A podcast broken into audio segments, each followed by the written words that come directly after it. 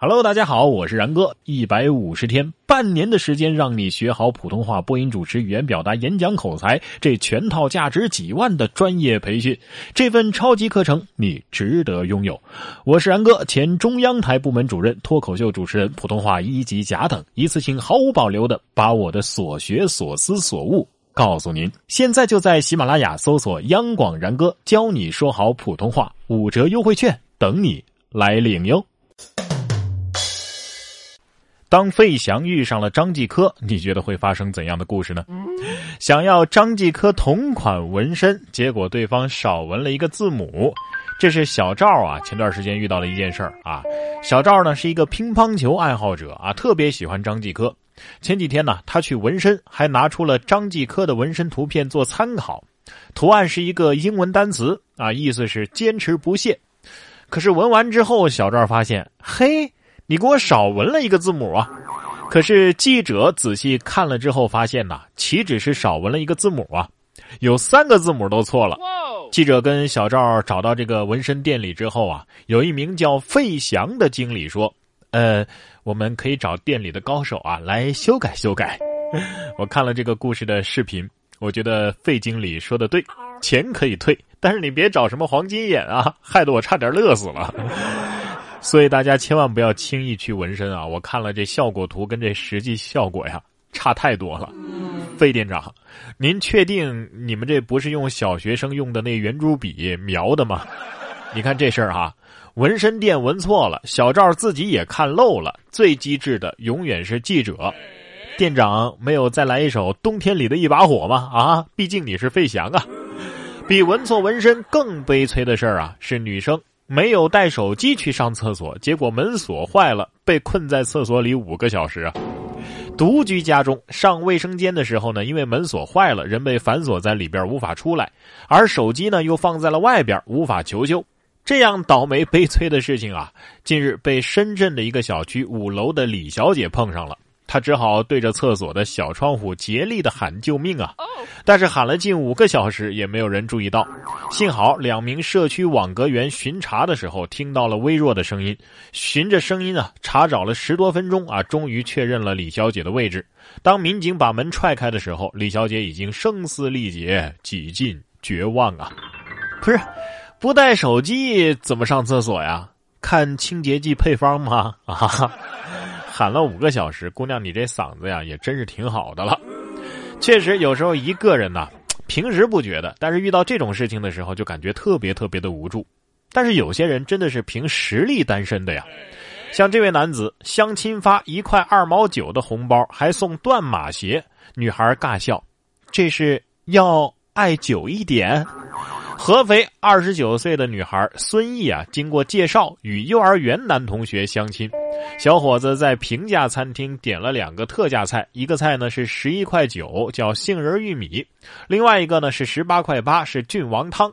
得知孙毅明天过生日，还让餐厅啊送了一份长寿面。这还不算啊，等到了要结账的时候，这男子啊跑厕所里去了，十五分钟都不出来啊，孙毅就只好自己去买了单。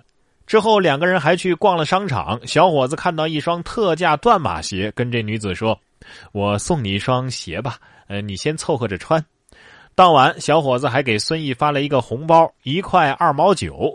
孙毅尴尬的笑了，这啥意思啊？这是要爱久一点吗？啊，也真的是够了啊！去平价餐厅点特价菜，这些都不说什么了啊。关键是你结账的时候居然躲在厕所里不出来，这一系列窒息操作看得出，他还是很为女方的钱包着想的啊！哎，这样说还有点感动呢。说真的，这也确实有点太抠了。我每次出手怎么也得发个五块二的红包嘛，是吧？呃，不过可以理解啊，幼儿园同学嘛，在幼儿园里这一块二毛九也算是一个比较大的数目了。要不还是让他回幼儿园吧。不过有些人即使是一个人，好像也不是什么大问题，因为他可以一人分饰两角。这是在山西太原有一个男子，因为长期沉迷网络赌博，欠下了巨额赌债。为了还债，他利用美女的照片啊，先观察，然后再勾引男子上钩，先约定卖淫嫖娼，然后再冒充警察进行敲诈和勒索。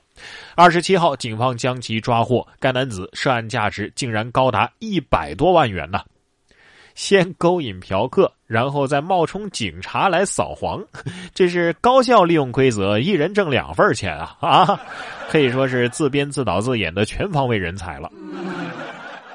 冉哥说新闻，新闻脱口秀。这位大学生 也是个人才，连挂十七科，法院都说你别上学了吧。这是印度的一个大学生啊，连挂了十七门课，九年都没有拿到学士学位。当地的高等法院表示，他可以不用再上学了。该大学生却提起了上诉啊，希望他可以去补考。但是法院认为，你九年都还没有毕业，一次性通过十七门课的补考那是不可能的。法院在回复当中还这样说：“你同情一下法院吧，就不要再浪费我们的宝贵时间了。请你也同情一下国家，不要再想着做什么工程师了。” 听得出来啊，法院这是发出了来自灵魂深处的恳求啊！所以这位同学，你需要的不是补考，你需要的是三年高考五年模拟啊！希望驾校也可以参考一下这种做法。像这位女士，明显就是在驾校上的没合格啊！说民警在湖南怀化北收费站执勤的时候，发现一个小车驾驶人无法出示驾驶证，该女子啊撒娇卖萌，不仅说。哎，你看我这么漂亮，别拘留我行不行？还说，哎呀，我一个小女子，你忍心把我拘留十五天吗？甚至在民警执法的时候，他还摆出了各种照相的姿势。不是，你长得好看，长得漂亮，关你违法什么事儿啊？意思就是说我长得帅，我还可以去杀人了，是不是？哎，我这么帅，我也没说自己帅呀，是不是？女士，请你的行为跟上你的颜值，好吗？可是有些人呢，即使不开车，人家还能骑马呀。说男子深夜策马奔腾，驰骋在昆明街头。十一月二十六号的晚上，有网友爆料说，在云南昆明的滇池会展西路，一个男子啊是骑马狂奔，还闯了红灯。二十九号，昆明交警通报说呀，已经对涉事男子做出了行政警告的处罚。我觉得可能是荒野大镖客玩入迷了吧？你骑马就骑马嘛。闯红灯，呃，就是你的不对了啊！这位也是开飞机，你就开飞机嘛，吓死鸡，呃，也是你的不对。说直升机低空盘旋，噪音震死了三百六十四只鸡。十一月二十四号，广西玉林的一个养殖户报警说呀，有一架直升机在鸡棚的上方低空盘旋，发出了巨大的噪音，震死了鸡群。养殖户老陈说呀，这噪音太大了，鸡都变得神经兮兮的了。民警协助养殖户清理了现场，该鸡棚啊，一共死亡了三百六十四只鸡。最后，经过警方的调解，某航空公司一次性赔偿该养殖户一万两千五百八十四块。总结一下，这个事情就是：鸡进经积极，积极激进激，激进激激进，鸡进极积极，鸡进极积极。哎呀，其实这就是我回村里过年不开直升机的原因啊！哎，不过只赔死掉的鸡，我觉得还不是特别的合理。还有其他受了惊吓但是没死的那些神经兮兮的鸡，他们的精神损失费呢？啊！最后咱们要说的这位研三的男生啊，好像也在精神上受到了一定的刺激，但这不一定是坏事他因为抓不到娃娃，怒开两家抓娃娃店，结果月入近三万呢。淄博的二十五岁的小伙子郑飞是山东理工大学研三的学生，平时啊爱好抓娃娃。他曾经啊把自己的生活费当中的很大一部分都用于这个爱好了，但是总是抓不到。